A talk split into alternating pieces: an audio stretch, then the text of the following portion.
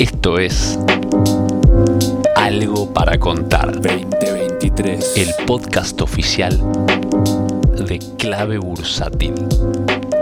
Hola familia de Clave Bursátil, ¿cómo están? Soy Nico y nos encontramos una vez más acá en este espacio, en el podcast de Clave Bursátil. Y en esta ocasión traigo una nueva entrega con un nuevo formato, inaugurando un nuevo formato en este podcast que no me atrevería a llamarlo entrevista, me gustaría más ponerle, catalogarlo como charla bursátil. Y en esta inauguración, en esta primera entrega de este formato, me acompaña Martín Eduardo Genero, productor musical, analista de los mercados de Clave Bursátil y además asesor financiero. ¿Cómo estás, Martín? ¿Cómo va, Nico? ¿Cómo les va a todos? Muy bueno esta nueva, esta nueva sección, me encanta. Así es. Bueno, y como bien dice el título, en esta ocasión vamos a hablar de ser asesor financiero. Además de todas las cuestiones, ¿no? De qué hace un asesor financiero, cómo es el día a día en el mercado de un asesor, primero me gustaría arrancar más por el lado burocrático, ¿no? Porque sabemos que hay un marco legal que regula lo que es el mercado de valores y no es tan simple como decir, bueno, sé algo de mercado, eh, ya me estoy formando y me gustaría empezar a dar asesoramiento financiero. No es tan simple como eso. Entonces, Martín, primero me gustaría preguntarte, desde lo, burocrático, los trámites que hay que hacer, si, si alguien quiere y está interesado en ser asesor financiero, ¿qué sería lo primero que tiene que hacer? Bueno, buena pregunta. Desde lo burocrático, que es lo que vos me estás preguntando específicamente, desde lo burocrático tiene que tener una matrícula eh, de la Comisión Nacional de Valores, lo que la gente conoce como el idóneo, lo habrá escuchado, pero es un poco más de lo que la gente cree, porque no es simplemente doy el examen, apruebo y ya está. Eh, hay una especie de, vacío legal, diría, en la, figura de asesor, porque no existe una matrícula de asesor. Existen matrículas de agentes, agente productor, agente de liquidación y compensación, que es ALIC, agente de negociación. Lo más parecido a un asesor es un agente productor, pero no es exactamente lo mismo. Y la diferencia es que un agente productor necesariamente trabaja con un broker, con un ALIC. O sea, uno no puede ser agente productor suelto, digamos, standalone. Tiene que ser agente productor en contrato con una lead, con un broker. Y puede asesorar al cliente, eh, pero el cliente tiene que tener cuenta en ese broker. Entonces, si uno simplemente quiere ser asesor financiero y no trabajar para un broker, simplemente hablar con el cliente y recomendarle cosas y el cliente usa el broker que quiere, eso no existe hoy en día en la ley de mercado de capitales. Así que uno, para ser asesor, quiera o no trabajar con un broker, va a tener que trabajar con un broker necesariamente. No puede ser asesor suelto simplemente porque uno de los requisitos para que la CNB te dé la matrícula, además de aprobar el examen de idóneo, es estar en contrato con un broker, por lo menos uno. Si no hay un broker para el cual vos sos agente productor, no tenés matrícula y no podés ser asesor. Así que, bueno, eso es importante porque muchos piensan, hago el idóneo, o sea, hago el examen, lo rindo, lo apruebo y ya está. Y no, la verdad es que hay muchos pasos burocráticos más y se tarda un poco más de tiempo que solamente dar el examen, aunque por ahí el examen sí es lo más difícil tal vez. Vos lo conocés, Nico, porque también lo tuviste que dar. Sí, sí, yo, sí, yo también tuve que dar el examen y bueno, creí que con eso ya había dado un paso enorme, pero lo más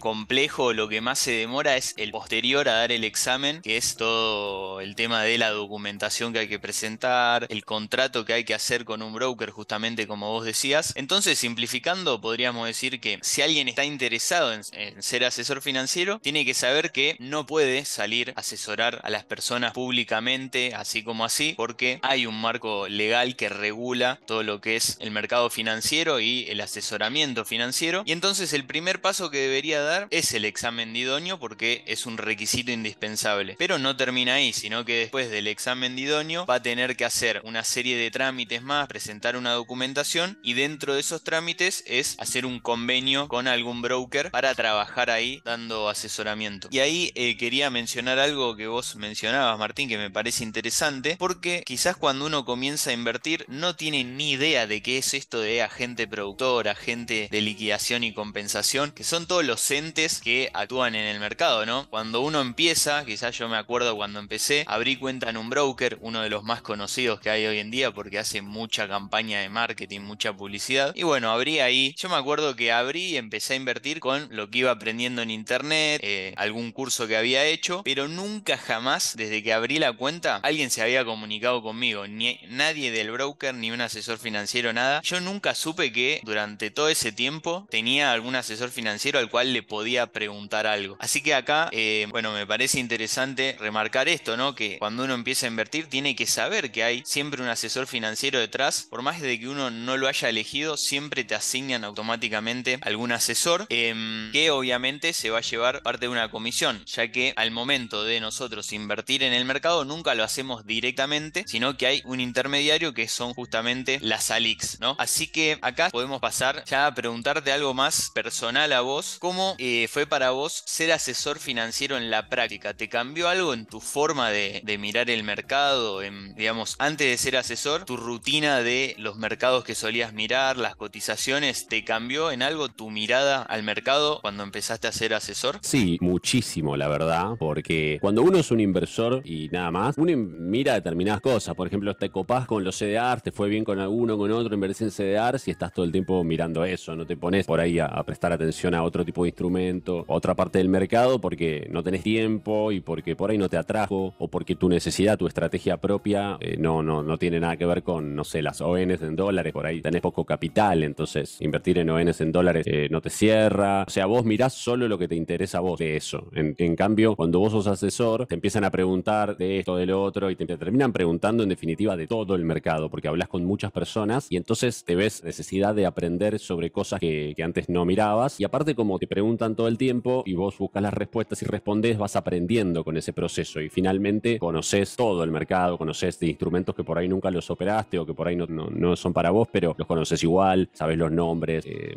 respondes dudas constantemente, las dudas que, nunca te hubieras imaginado que te iban a preguntar, hasta lo más chiquito o más escondida, la información más inhóspita, te la preguntan en algún momento. Entonces, estar todo el tiempo investigando para responder preguntas, te terminás conociendo todo, tenés en mente todo, es tremendo. Eh, a veces a mí me impresiona de cómo me entró en la cabeza tanta información, pero cuando, bueno, estás en la necesidad, como cuando vas a un negocio, viste, está lleno de cosas y le preguntas, che, ¿tenés el adaptador este tal? Y tipo va, busca entre 100.000 cosas, tipo una ferretería, ponele, y te encuentra el tornillito entre un millón de tornillitos. Bueno, porque ese señor está ahí todo el tiempo, atiendiendo gente todo el tiempo, entonces se aprendió todo dónde estaba cada cosa. Bueno, un poco de esa manera me hace acordar a otra que es real, que cada vez que la típica que le hacen, le pregunta a un productor musical cuando tenés con una consola gigante en un estudio, alguien que no sabe nada te dice, eh, ¿vos sabés para qué son todas esas perillas? Porque ve que la consola tiene 400.000 perillas. Y vos decís, sí, obvio. O sea, yo lo veo y entiendo todo lo que tengo enfrente. No, no, me abruma, no me parecen muchas perillas, qué sé yo. Porque sé que es cada una de ellas. No me cuesta saberlo. Como que en su momento sí, pero ahora no. Bueno, como asesor, eh, conozco todas las perillas de la consola del mercado. te lo puedo sintetizar de esa forma. Buenísimo, sí, sí, tal cual. Alguien que quizás todavía nunca operó en el mercado, no está en la jerga si llega a ver por ahí una pantalla nada más de TradingView, una lista de seguimiento y ve todas las cotizaciones ahí moviéndose y dice, no, ¿qué es esto? No entiendo nada. Me imagino que debe ser, a mí me pasa con lo que decís vos, veo una, una consola de audio y no entiendo nada. Toco la del volumen y nada más. Y te quería preguntar, complementario a esto, ¿tenés alguna rutina, sí, digamos, qué es lo que abrís tu pantalla con las aplicaciones que vos uses? ¿Qué es lo que solés mirar así? Si tenés como alguna rutina de decir, bueno, a ver, miro cómo abrió esto, cómo abrió aquello y lo otro, qué es lo que mirás siempre y después por ahí hay otras cosas que a veces las mirás, a veces no. Sí, sí, tengo y muchas son cosas que por ahí yo no estoy operando, pero las miro igual. Tengo TradingView con varias pestañas que son fijas para mí y siempre están en el mismo orden. Eh, o sea, primero tengo una pestaña que para que se lo imaginen es como un navegador de internet que arriba tiene pestañas con distintas páginas. Bueno, yo tengo 1, 2, 3, 4, 5, 6, 7, 8 pestañas en mi TradingView que están siempre, siempre ahí porque es como mi tablero de control. Primero tengo eh, las cotizaciones de las acciones argentinas en una pestaña. Todas las cotizaciones de las acciones argentinas en pesos en la Bolsa de Comercio de Buenos Aires. Al lado tengo lo mismo, pero de ADRs, o sea, eh, los ADRs que cotizan afuera, y también le agregué las acciones locales sin ADR, pero divididas por el CCL, como si fuera la acción local en dólares, ¿no? Después lo que tengo son eh, los índices del mundo, todos los índices, los de Estados Unidos, los de emergentes, los de distintos países, también ratios entre índices, o sea, el, Nasdaq dividido el Dow, eh, emergentes dividido S&P, todo lo que yo le llamo regiones a esa, pestaña porque tiene índices del mundo y combinaciones entre ellos. Después tengo otra pestaña, la cuarta, se llama Wall Street y son todas acciones eh, que cotizan en Wall Street. Los CDRs, básicamente, y algunas otras empresas que, no tienen CDR, pero la mayoría sí. Eh, después en la quinta pantalla tengo ETFs, los ETFs que cotizan en, la bolsa de, de, Buenos Aires, o sea, el S&P, el Nasdaq, son más o menos 15, serán más o menos unos 15 ETFs. Eh, yo los uso,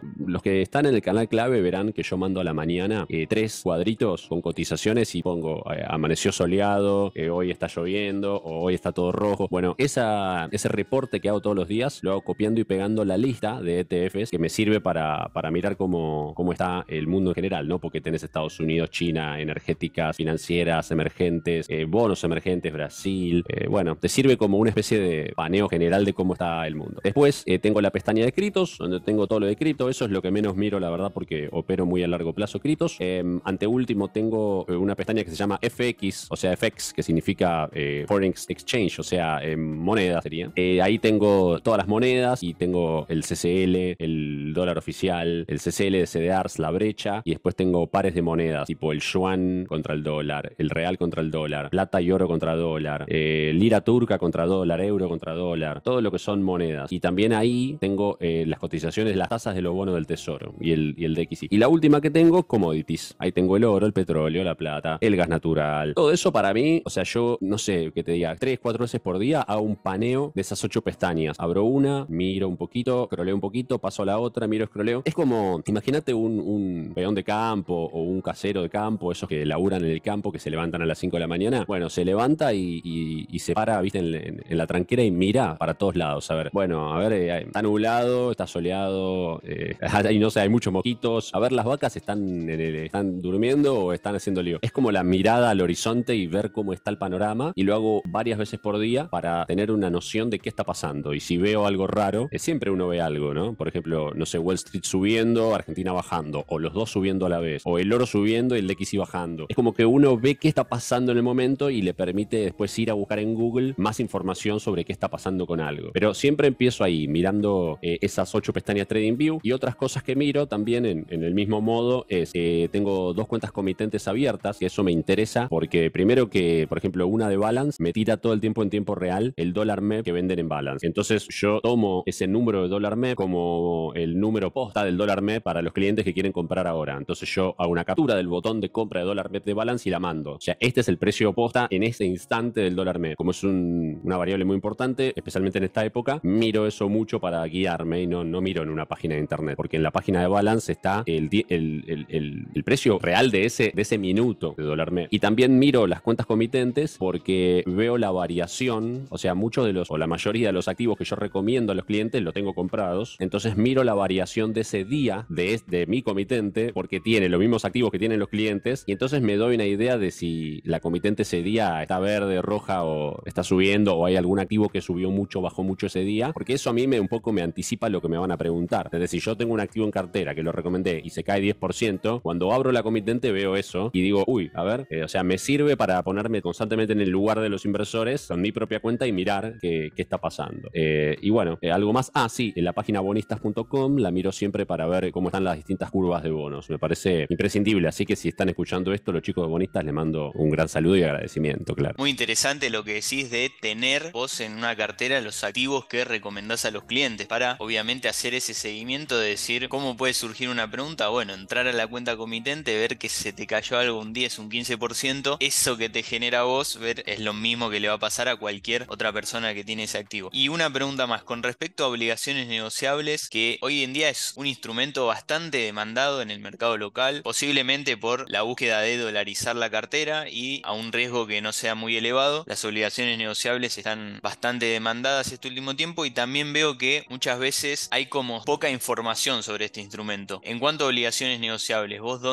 solés buscar la información? Bueno, es un tema, la verdad. Yo siempre lo digo. Lo vamos a terminar haciendo nosotros si nadie lo hace. Hay que encarar el tema del el acceso a la información de obligaciones negociables porque está en auge y no, no existe. O sea, la información está toda desperdigada, no está centralizada en ningún lado, no está organizada en ningún lado. Eh, hay herramientas, pero son todas imperfectas. Bueno, ahí yo lo que tengo es, que en una de las comitentes que tengo, tengo una lista de seguimiento de obligaciones de negociables que yo las, las selecciono y las veo. Lo que pasa que en la lista de seguimiento dice solo el precio, digamos, y la variación. No dice la tasa, no dice el flujo de fondos, no dice la duration, no dice parámetros de, de esas ON, porque esos parámetros no están en ningún lado, son fórmulas, son cálculos. O sea, eh, no está el dato de la duration o la TIR de una ON en BIMA, no, no está en el mercado. Para saberlo tenés que mirar el flujo de fondos, hacer una cuenta con un Excel y ahí vas a tener la TIR y duration. Pero vos no se la podés pedir al mercado porque el mercado no da ese dato, da solo el precio. Entonces, por un lado miro una watchlist que tengo armada en una comitente, aunque no la esté compradas, algunas no importa, y tengo una watchlist de, de activos que voy siguiendo. Y además tenemos una, bueno, un sistema que hemos creado nosotros mismos, los, los asesores de clave, en un Google Sheets, donde tomamos las cotizaciones de, de algunos brokers y nos armamos un dashboard que nos trae esa información. El problema es que, como decía recién, el precio es fácil de conseguir en tiempo real, lo que sea, o con 20 minutos de mora. Eso no importa mucho en las ON, pero el tema es que cada vez que sale una ON nueva, nosotros tenemos que ir a buscar el prospecto de la ON, encontrar el flujo de fondos, armar en un Excel el flujo de fondos y de esa manera calcular la, la TIR y la duration. Y no, no, no damos abasto porque no somos una empresa de, programación de plataformas de como TradingView, ponele. No, no somos eso. Entonces no, damos abasto para estar persiguiendo todas las ON que salen, buscando el flujo de fondos y armándolo. Por eso yo dije al principio que alguien haga este trabajo, que alguien se ponga a hacer un- una plataforma de ONs y no lo vamos a terminar haciendo nosotros. Pero por ahora, Nico, ninguna solución es muy buena realmente. Totalmente, hay ahí una oportunidad para cualquier empresa de programación, lo que sea, así que acá si llegan a escuchar el podcast ya saben que ahí hay, hay un nicho de obligaciones negociables que está desatendido. Y bueno, bien, entonces como para ir eh, cerrando esta parte, para aquel que le, aquella persona que esté interesada en brindar asesoramiento financiero, ya estuvimos hablando un poco de el tema burocrático, primero tienen que sí o sí tener el examen de idóneo, luego tener un contrato con un broker, presentar toda la documentación para obtener una matrícula de agente productor. ¿sí? El, asesor financiero, persona individual que asesora a otras personas o otras empresas, va a ser un agente productor que trabaja dentro de un broker, que el broker es agente de liquidación y compensación. Ahora yo, como para cerrar esta parte, te quería preguntar a vos, ¿cuáles considerás que son las claves para eh, definir o por lo menos ya ir teniendo pensadas antes de lanzarnos ¿no? a trabajar como asesor financiero? Por ejemplo, no sé, a qué tipo de cliente uno se quiere enfocar, porque sabemos que hay distintos tipos de inversores en el mercado, o qué tipo de asesoramiento vas a brindar. Quizás uno dice, bueno, yo hago mucho análisis fundamental, entonces mi asesoramiento se va a, se va a enfocar más en recomendaciones de inversión a largo plazo, basadas en análisis fundamental. Por ahí uno es más del análisis técnico y más de trading y se va a enfocar en lo que son alertas eh, compra-venta en, el corto plazo. Como ir definiendo esas cuestiones, ¿no? Eh, ¿Qué te parece a vos que es lo más importante a, a tener en cuenta y definir antes de uno ya y empezar a, difundir el servicio que ofrece? Bueno, en mi experiencia es imposible encasillarse eh, en un tipo de, de activo o un tipo de análisis porque eh, no necesariamente las personas que uno va a asesorar eh, tienen las mismas intenciones. O sea, si yo soy trader de corto plazo con análisis técnico y empiezo a asesorar, un día me van a preguntar por bonos, por ON, por letra, por caución, porque el dólar, si sube baja, la macroeconomía, la inflación. Y yo no puedo decir, no, yo solamente sé trading de corto plazo porque es demasiado específico. Excepto que uno se promueva como solo eso y que solo asesora eso, pero me parece raro. Entonces yo lo que recomiendo hacer, que es lo mismo que, he aplicado como productor musical. Primero es tener poquitos clientes que te conozcan, digamos, sin hacerle una gran promesa a esos clientes, practicar. O sea, ponerle asesor a cinco personas, que vos te sientas relajado y que no te sientas muy presionado, y asesora a esas cinco personas, y esas cinco personas te van a ir, te van a ir haciendo preguntas. Es un poco como el chat GPT, viste, que va aprendiendo con las preguntas. O sea, esas cinco personas te van haciendo preguntas y te van diciendo, che, no sé, tengo unos pesos y los voy a necesitar en dos meses. Y vos ahí te vas a tener que forzar a pensar, ay, ¿qué puede ser esta persona de acá a dos meses? Y así con esas cinco personas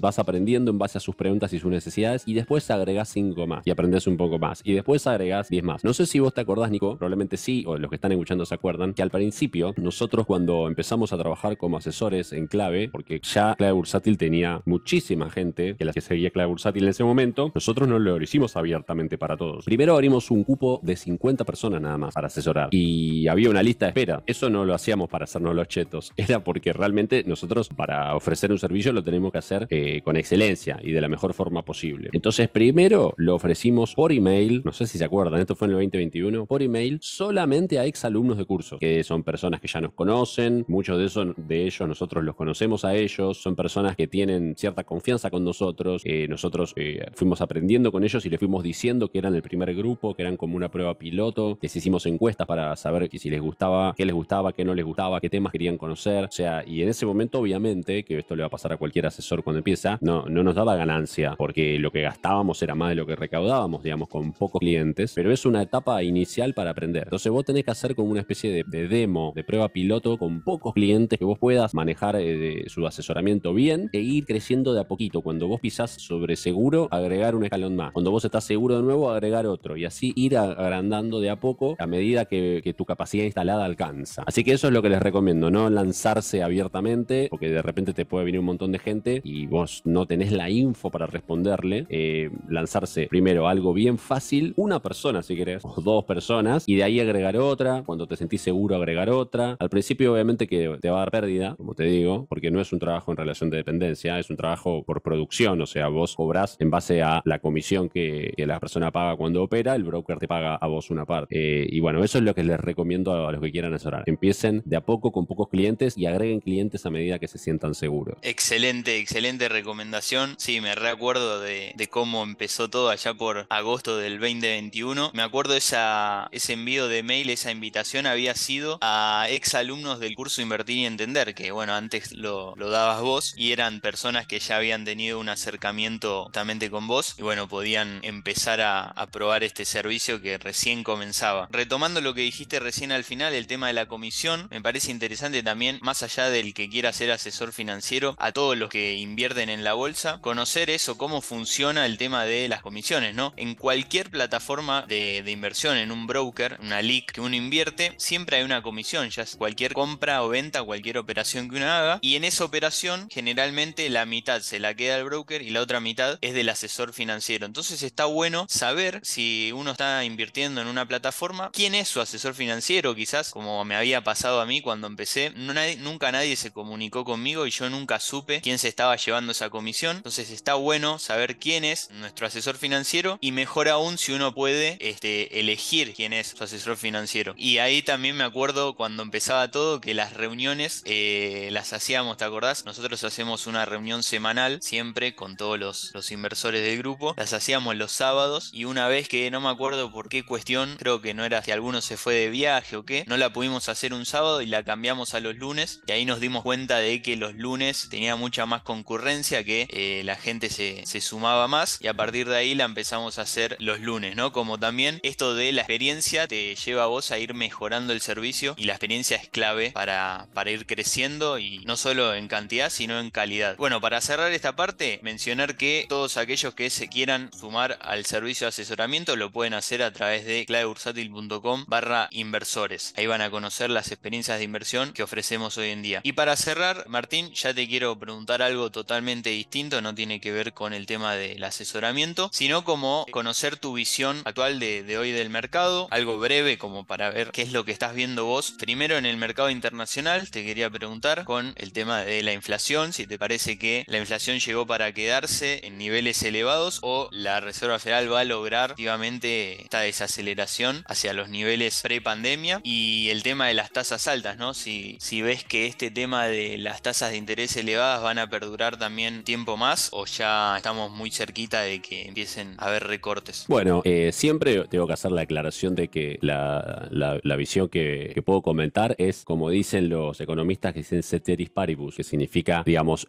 con la información actual o las cosas que sabemos actual proyectado hacia adelante. Obviamente que pueden pasar cosas que, que cambien el curso de la historia, pero si hiciéramos una proyección hacia adelante de lo actual, yo creo que la inflación va en descenso. Es lo que estoy viendo en los indicadores, digamos, eh, creo que no, no es una opinión, sino son datos que veo en los indicadores líderes de Estados Unidos. Va en descenso, eh, despacio, es muy pegajosa, o sea, no, no cae fuertemente, no tiene mucha volatilidad, o sea, subió muy rápido y baja muy lento. Y noto que la Fed prefiere pasarse de la raya un poco que quedarse corto. Uno, o sea, la Fed nunca va a saber cuál es exactamente la medida que tiene que hacer eh, la combinación perfecta para lograr el objetivo, sino que, bueno, van así tomando medidas con cautela y van viendo los efectos, pero es imposible pegarle justo al, punto exacto donde tienen, eh, de lo que tendrían que hacer. En, esa indefinición en la que ellos tienen que ir navegando estas aguas inciertas, yo creo que ellos prefieren, como te digo, pasarse un poco a quedarse cortos. O sea, prefieren un poco más de recesión y vencer la inflación que quedarse cortos y no vencer la inflación y no tener recesión. Entonces me parece que sí van a vencer la inflación, me parece que sí puede hacer que tenga un poco de recesión, eh, o tal vez mucha. Por ahora no tanta, no apunta a, muy recesivo el escenario, pero donde está el foco de mayor caos eh, y probable desmadre de la cosa es en las quiebras de los bancos, que ahora, bueno, mientras estamos grabando esto, otro banco más, o sea, la semana pasada fue First Republic, terminó de caer, ahora hay otro banco en, la jornada de hoy, que es 4 de mayo, cuando estamos grabando esto, hay otro banco también que parece que está a punto de caer, cayó 48% en el mercado y parece que ya están en negociaciones para ver si lo compra JP Morgan. ¿Quién? Bueno, eh, ahí hay un poco de fuente de incertidumbre. Me parece que para para el corto plazo, y esto ya desde el punto de análisis técnico, veo al S&P corrigiendo.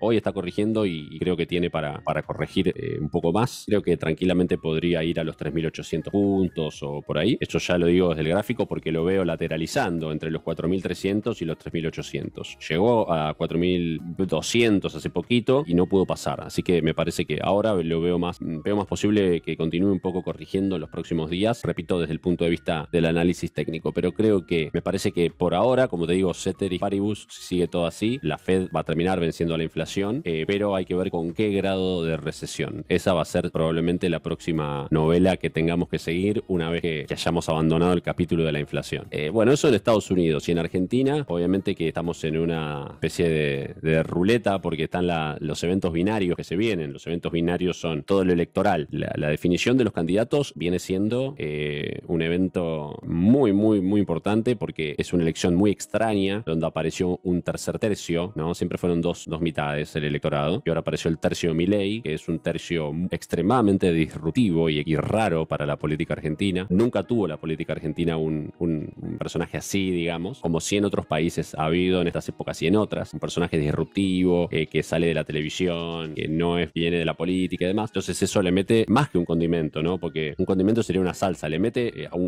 una, una comida más al plato directamente, que ahora son tres. También es, es bastante inédito que un gobierno peronista haya llegado a, luego de, cuatro años, no, no de dos mandatos. Un gobierno peronista en su primer mandato, digamos, porque el, gobierno anterior no era peronista, llegue con el nivel de deterioro eh, histórico que está llegando este, este gobierno. Eh, entonces eso también es, novedoso, eh, con lo cual nadie ha presentado sus candidatos oficialmente. Falta mm, un mes y medio para que se definan las listas, se definen el 24 de junio. Ni siquiera hablando de las PASO, o sea, ya con la definición de candidatos ya tenemos un evento binario muy importante. Después, cuando sucedan las pasos, vamos a tener otro. Después, la incógnita de qué va a pasar entre las pasos y las generales, porque ahí queda un vacío de poder durante dos meses y medio, que el presidente ya perdió, pero sigue ahí en la silla de presidente, entonces hay un desmadre, lo vimos en el 2019. Después falta el octubre, la elección, y después el balotaje si lo hubiera. Entonces, hay tantos eventos binarios que pueden cambiar la cosa bruscamente, que es extremadamente difícil decir ahora cómo posicionarse. Pero hay algunas cosas que sí podemos decir. Por ejemplo, Merval en dólares, en este momento el Merval en dólares está eh, en una zona que yo te diría intermedia, porque está en más o menos cerca de 650 dólares. Si nosotros pensamos en un, históricamente, el Merval en dólares ha bajado en crisis a pisos de promedio 100. En el 2001 bajó a 80 dólares, en la pandemia bajó a 200. Eh, y siempre cuando se vuela en, etapas alcistas suele llegar a, 1000 dólares más o menos. Ah, con Macri ha llegado más alto, pero podemos decir que el Merval va de piso a techo, ponerle 200 en el piso y, y 1000, 1000 y pico en el techo. Bueno, ahora está en 650 casi. Entonces no está ni en el techo ni en el piso. Entonces el Merval no está, el Merval digo, en general el índice no está en piso y no está en techo. Está por el medio. Los ADRs bancarios sí están más cerca del piso. Te diría que podemos decir que los ADRs bancarios están en piso. Pero los ADRs energéticos y están bastante... Eh, IPF triplicó, TGS triplicó el año pasado, el 22. Entonces los ADRs energéticos no están regalados, ya han subido mucho. Eso no quiere decir que puedan subir más. Pero bueno, vamos por partes. Merval está a mitad del río. ADR bancarios están baratos, ADRs energéticos no están tan baratos. Bonos, los bonos en dólares están sin ninguna duda extremadamente baratos. Eh, entonces, de todos estos elementos que estamos tomando, podemos decir que lo más barato hoy, eso no quiere decir que vaya a subir, pero es lo más barato, son los ADRs bancarios y los bonos en dólares de Argentina. Eh, bueno, ahí es donde veo las mayores oportunidades y los mayores riesgos, obviamente. Y después, para ir a algo con menos riesgo, los ADRs o las acciones energéticas de Argentina. Eh, pero bueno, eso tampoco te va a garantizar que suben. Pero bueno, ahí tenés un, paneo general de los datos que sabemos que hay. Y yo creo que en general la macroeconomía está en una situación de tan extremo deterioro e insostenibilidad que no me imagino la existencia del país con peores condiciones que O sea, eh, no, me imagino cómo sería si el país fuera a 300% de inflación por año, a brecha cambiaria del 200%. O sea, no, me lo imagino porque no sé cómo sería la vida en el país así, ¿entendés? Entonces me parece que no se puede ir más abajo, eh, con lo cual supongo que el gobierno que viene, al menos al principio, solo por ser nuevo, tiene que generar una esperanza, porque estamos muy abajo y yo creo que ya ese cambio va a generar un aire de esperanza que puede pincharse como le ha pasado al gobierno anterior, a este incluso. Le ha pasado, tuvo un... Si vos mirás el Merval en dólares al principio cuando sumió Alberto Fernández, digamos desde las PASO hasta el Corona Crash, ahora que estoy mirando el gráfico te digo, desde las PASO hasta, eh, hasta que apareció el Corona Crash, el Merval subió 52% en dólares. O sea, y estaba Alberto Fernández presidente. está bien, fueron tres meses, ponele, hasta que vino el Corona Crash. Alberto Fernández asumió en diciembre y en marzo vino el Corona Crash. Pero esos tres meses subió, eh, como te digo, 50, casi 50% el Merval en dólares. Y era un gobierno nuevo. Ni hablar con Macri también vino desde antes, pero fue una gran subida. Así que yo creo que al menos el cambio de gobierno tiene que traer por lo menos un veranito de corto plazo. Y con eso concluyo el análisis de, Argentina. Bueno, excelente, súper completo a tu mirada. Y sí, tal cual, en algunas cosas coincido. Es interesante también el por qué está tan barato ¿no? el sector bancario, que es el que más eh, pasivos en pesos tiene y el que más podría sufrir frente a esta incertidumbre ¿no? de lo que pueda pasar con el tipo de cambio. Y, y quería cerrar con el tema de los bonos en dólares, que hoy en día están, son protagonistas hoy en la escena del mercado local y todos preguntan, che, vendo todo y me compro la L30 que está tan barato. Bueno, hay que pensar también por qué está barato, ¿no? Es deuda en dólares de Argentina que hoy en día no tiene dólares. Si lo tuviera que pagar hoy, hoy no lo puede pagar, sino que el que compra es por una expectativa futuro de una leve mejora o quizás una reestructuración que a estos precios de todas maneras gane. Pero creo que con tu análisis ya está súper completo. Bueno, Martín, te agradezco muchísimo. Gracias a todos los que están ahí del otro lado escuchando. Ah, y para cerrar, comentarles, antes mencionamos el curso Invertir y Entender. El 23 de mayo, ya ahora dentro de poquito, comienza una nueva edición, curso ideal para todos aquellos que están iniciando en el mundo de las inversiones y quieren aprender a invertir su dinero en la bolsa. Muchas gracias y nos vemos en un próximo episodio. Gracias a vos, Nico, gracias a todos y aguante algo para contar. ¿Querés enterarte de la última información del mercado en tiempo real y sin costo alguno? Súmate a nuestra comunidad de WhatsApp en clavebursátil.com barra comunidad. Un espacio de inversores para inversores.